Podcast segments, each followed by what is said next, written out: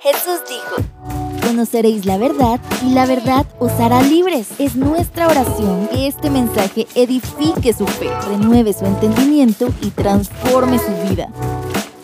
Este es un podcast de Casa de Libertad. Ah, pues qué alegre estar en este tercer podcast de Casa de Libertad. ¿Cómo estás, Helmut? ¿Qué onda? ¿Cómo te vas, Sam? Bien, gracias. Eh, ah, pues eh, mi nombre es Samuel Fernández y estoy con... Helmut Marroquín. Helmut Marroquín. Miren, aquí nos estábamos pero divirtiendo minutos antes de empezar el podcast porque estamos emocionados que es de los primeros podcasts, pero no sabemos si nos invitaron porque estamos grabando con todo el entusiasmo y empezamos con, con esa dinámica y no tenía mucha gente o qué, pero estamos bien contentos de estar acá y riéndonos porque Helmut no mira el reloj que está ahí atrás por... eh, que usa lentes igual que yo, pero no quería salir con lentes en el, en, en el podcast de, de video, ¿verdad? Así es. Ah, va. Y ustedes, eh, pues los que no nos conocen, eh, tenemos más cosas en común con Helmut de las que ustedes creen. Bien complicado, Helmut. Ambos somos hijos de pastor, así que es una dinámica creo que no es muy común. Y, estamos contando, para sí, muchas anécdotas de lo que vivimos como, con, con, con Helmut como hijos de, de, de pastores, ¿verdad? Y hoy vamos a hablar un poquito de lo que hemos estado eh, hablando en la iglesia en nuestra serie Dios de Milagros y es el tema de la sanidad y la liberación, ¿verdad? Así que eh, empecemos, Helmut. Contanos un poco acerca de lo que me estabas hablando ahí tras, tras bastidores. Bueno, en mi contexto, eh, la iglesia donde yo crecí, el Dios de milagros que nosotros conocemos hoy no era tan real. Ajá. Existía Dios, existía Jesús, el Espíritu Santo, pero no había sanidad, no había oración por los enfermos porque pues vengo de un contexto muy, muy conservador.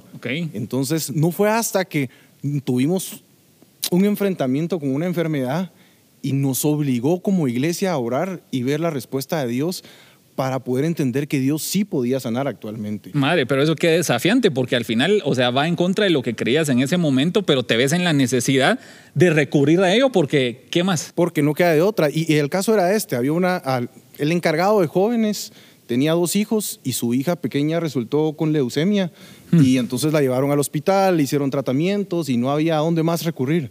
Y entonces la iglesia empezó a hacer una campaña bien grande de oración por sanidad para ella porque necesitaba una respuesta de alguien. O sea, yo creo que nadie quiere perder a un ser querido, y menos si es un niño. Entonces la iglesia completa empezó a orar y yo me recuerdo, yo pasaba noches en, en mi tiempo, en mi cuarto, orando por ella y, y definitivamente Dios sí hizo la obra.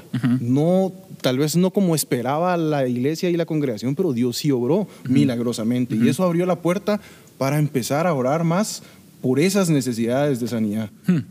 Qué increíble. No, y eso es bien desafiante. Yo eh, me viene a la mente eh, lo que vos decías cuando uno tiene un ser querido pasando esa situación. Yo ya lo viví muchas veces eh, y es difícil. Y vamos a la Biblia, eh, ese evento de Marta y María que llegan con, con Jesús y le dicen, Jesús, el que tú amas está enfermo.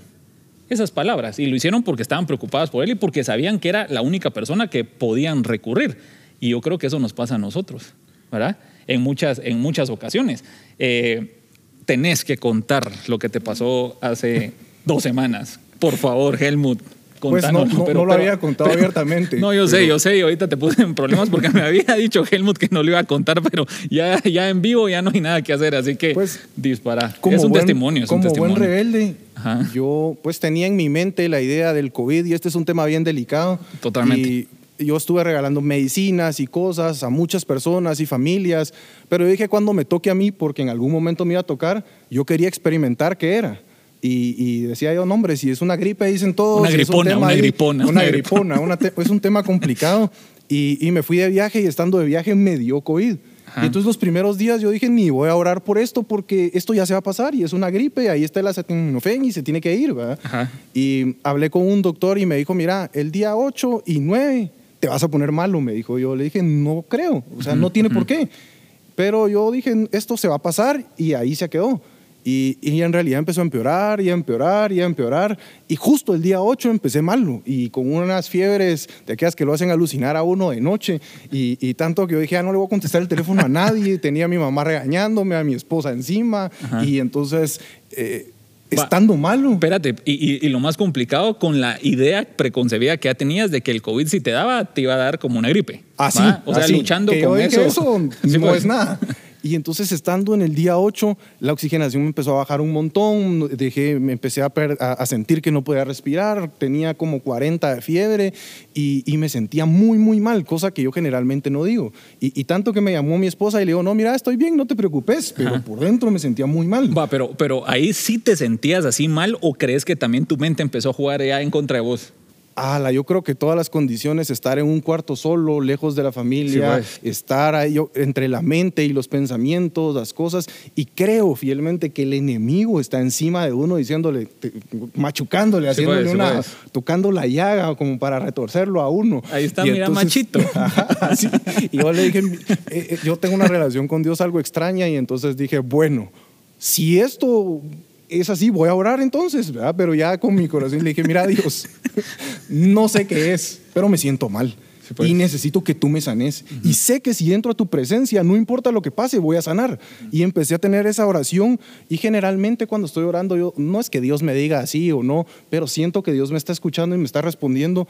Y en ese momento empecé a sentir un silencio total. Y yo decía, Sí, pero pues. Dios, respondeme. Aquí estoy clamándote y diciendo, pidiéndote perdón primero por rebelde Ajá, y segundo ajá. porque quiero confiar en ti. Y empecé a orar y a orar y, y- y de repente un silencio y nada. Sí, y pues. me dieron como las 12 de la noche y yo seguía en esas hasta que me quedé dormido orando. Sí, pues. Pero nunca sentí la respuesta de Dios durante el tiempo que oré. Sí, el silencio. Ah, sí, un ¿verdad? silencio. El silencio que también es una respuesta. Muchas veces, ¿verdad? Sí, y, y- pero no es lo que querés escuchar. No, totalmente. cuando te totalmente, mal, totalmente. Y en ese momento, antes de que sigas con la historia, ¿le tuviste miedo a la muerte? Tal vez no a la muerte, porque yo siempre he dicho como cristiano que si me muero, alcancé la meta del supremo llamamiento en Cristo Jesús y es su voluntad. Entonces, Por supuesto, pero no es lo mismo como verla, ¿cómo es que ver- verla bailar que bailar con ella, dicen, ¿verdad? Sí, pero, pero no era mi temor, sino mi preocupación más allá era que estaba mi familia lejos, mi esposa, mis hijos, Sí, pues, sí, pues. Y, y que yo de verdad que estaba sentado sin nada que hacer, diciendo, bueno. ¿por qué a mí aquí, ahorita? Si yo venía a trabajar, ¿verdad? Y pues estando ahí, me quedé dormido tratando de orar y me despertaba y, y- y esas... eh, pasé varias noches que me costó dormir. Esa noche logré dormir bien. Ya como tipo, no sé, 6 de la mañana, 7 me desperté. Y entonces me levanté respirando normal, digámoslo así. No Wow. tuve fiebre toda la noche. eh, dormí bien, que era algo que me había costado mucho. Y entonces, finalmente yo sentí que Dios me dijo, va, ahí está tu respuesta, pero no como querés. O sea, sí, Hmm. Qué pero grueso, no. qué grueso. O Sí, sea, sí. no es lo que vas a esperar porque tenés que aprender. Y, y quizá la primera lección fue la confianza en Él. Totalmente. ¿verdad? Porque yo no quería orar porque yo decía, esto es una gripona que se me va a pasar. Sí, pues. ¿verdad? No creí que hubiera una razón para decirle, Dios, saname de esto. Sí, pues. Qué grueso, qué grueso. O sea, porque al final llegó esa paz en la, en la tormenta, ¿va? que la pasaste, la viviste y al final esa respuesta, como vos decís, no como uno espera o, o- o quisiera, ¿verdad? Justo, sí, porque de todas maneras al final, que ya había salido negativo, cuando ya me había hecho la prueba y me querían ir de regreso, empecé a tener dolor de pecho y eran problemas para respirar. Y yo decía, pero, pero ¿por qué si ya se pasó, Sí, ya pues, se sí, quitó? pues. Entonces esa respuesta de Dios de decir, sí, te sané, sí, obré, pero no como tú querés. Sí, pues. O sea, porque es mi voluntad y no la tuya. Y son procesos, Y ¿va? es un proceso, o sea, Ajá. es un proceso de Dios. En mi caso muy particular, este fue un proceso de enseñanza para mí también, ¿verdad? o sea, de aprendizaje, de, de no pelear con Dios en realidad. Qué grueso. Va, y eso que estamos hablando en un contexto de enfermedad, o sea, estamos en, en lo que han llamado la, la pandemia, ¿verdad? Del COVID, donde eh, los que no nos ha dado o que nos dio y fuimos asintomáticos, ¿verdad? Eh, eh, estamos propensos, estamos ahí en el día a día que nos puede dar, ¿verdad? En cualquier momento. Va, pero ahora, ¿qué de las enfermedades que le llaman enfermedades espirituales? o enfermedades generacionales o todo eso que hemos oído en el ámbito cristiano evangélico. Ahora yo, como les digo, hijo de pastor, lo escuchaba cada rato, eh, escuchaba que gente era sana después de una liberación y literalmente estoy hablando de una liberación demoníaca. Y esto creo que se ha visto en la mayoría de religiones o, o- en películas, ¿verdad? El exorcista, o sea, todas esas cosas, uno lo ve, o sea, uno ha tenido cierto conocimiento de esas cuestiones. Pero ¿qué es una enfermedad realmente eh, espiritual o, o que no? Y para eso yo también tenía mis dudas y siempre uno de joven rebelde, como vos decís, así como, "Nah, ese es mentira, pues, ¿verdad? Eh, y nos pasó en la familia, o sea, bien cerca. Te estoy hablando de mi papá, ¿verdad? Siendo pastor de una iglesia, cuando de repente eh, él llega a la casa y en lugar de decir, él siempre decía, hola, ya vine, ¿verdad? Esa como, y todos corríamos, apaguen las luces, ahí viene mi papá y empezaba esa dinámica de un poco de miedo, ¿verdad? Eh, pero ese día llegó y, hola, ya vine. Empezó a hablar así, de la nada. Y entonces empieza el proceso de ir a los médicos y todo eso y le mencionan que puede ser un cáncer de garganta y que necesita hacerse las autopsias y todo, todo todos los exámenes que hay que hacerse porque no era algo normal y vieron cosas que los médicos saben que no están bien, ¿me entendés?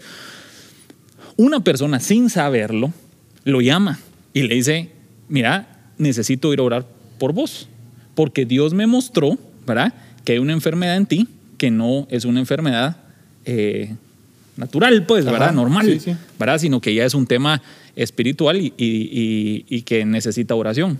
Mira, pues, o sea, Dios ya cubriendo con diferentes personas. Y llega esta persona a la casa a orar por mi papá. Y recuerdo muy bien que esa persona eh, empezó a orar y empezó a, clamarle a Dios y prácticamente a decirle lo que Dios ya le había dicho que dijera. No sé si me explico. Sí. ¿Verdad? Y mira, en eso solo se escucha un grito de mi papá, así como, oh", como liberador. Y mi papá regresa otra vez a hablar con normalidad, ¿verdad? Eh, y los médicos, pues asombrados, dicen, mire, usted ya no tiene absolutamente nada. Esto se cataloga entre lo que los médicos y mortales, como todos nosotros catalogamos como milagros, pues, ¿verdad? Son cosas que la ciencia no puede explicar.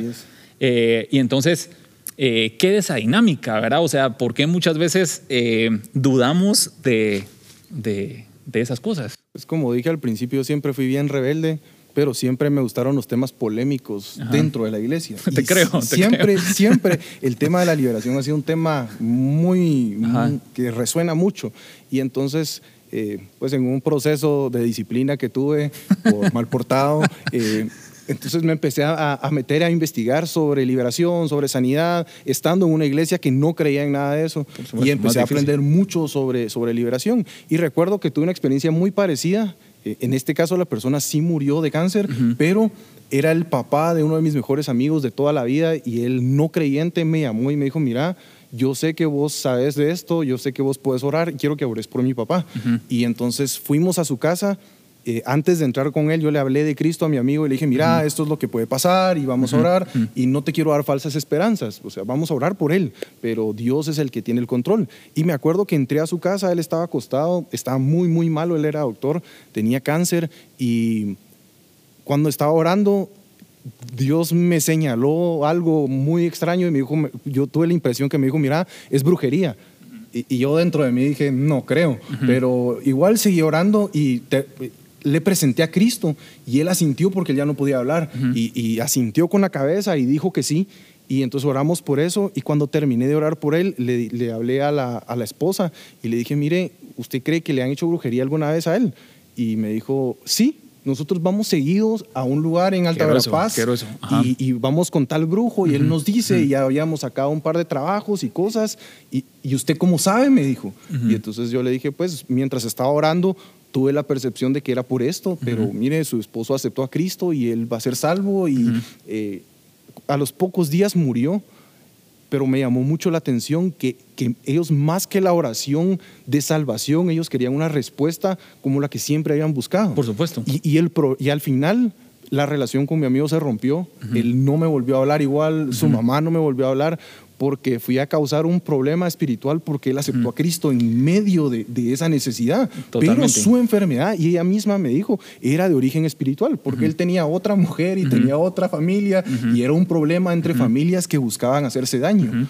Pero mira qué interesante eso, porque, eh, y eso lo aprendí eh, de la prédica de Francisco, de nuestro pastor Francisco, eh, que por cierto, escúchenlas, escúchenlas, casadelibertad.org, de verdad están buenísimas esta serie de Dios de Milagros, y hemos escuchado un sinfín de milagros. Pero regresando al tema, eh, él, esta persona fue libre a través de la muerte. Así es.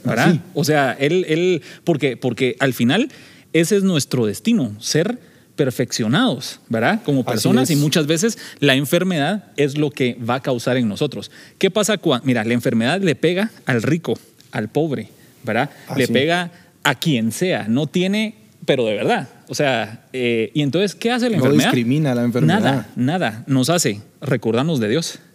La enfermedad nos hace ponernos a cuentas de Dios. Nos Así hace es. no sentirnos inmortales, ¿verdad? Nos pone los pies en la tierra. A todos vos. O sea, es impresionante cómo lo hemos visto. Pero miren, eh, uno quisiera mucho tiempo para seguir hablando de estos temas. Tenemos buenas historias, así que porfa, pidan, pidan a Sam y a Helmut para seguir contando las historias. Mientras más gente vea este podcast, mientras más nos pidan, más les prometemos que les damos buenas historias Tenemos y buen muchísimas contenido. historias que Muchísimas, contarles. muchísimas. Pero se nos acabó el tiempo y de verdad, Helmut, eh, qué chilero, ¿verdad? Estar compartiendo con vos. Hombre, gracias, Sam. a, a- a- a Manu ahí en la producción y a la Andre. Y seguimos eh, eh, expectantes para el podcast número 4 de Casa de Libertad. Así que nos seguimos viendo. Este es un podcast de Casa de Libertad.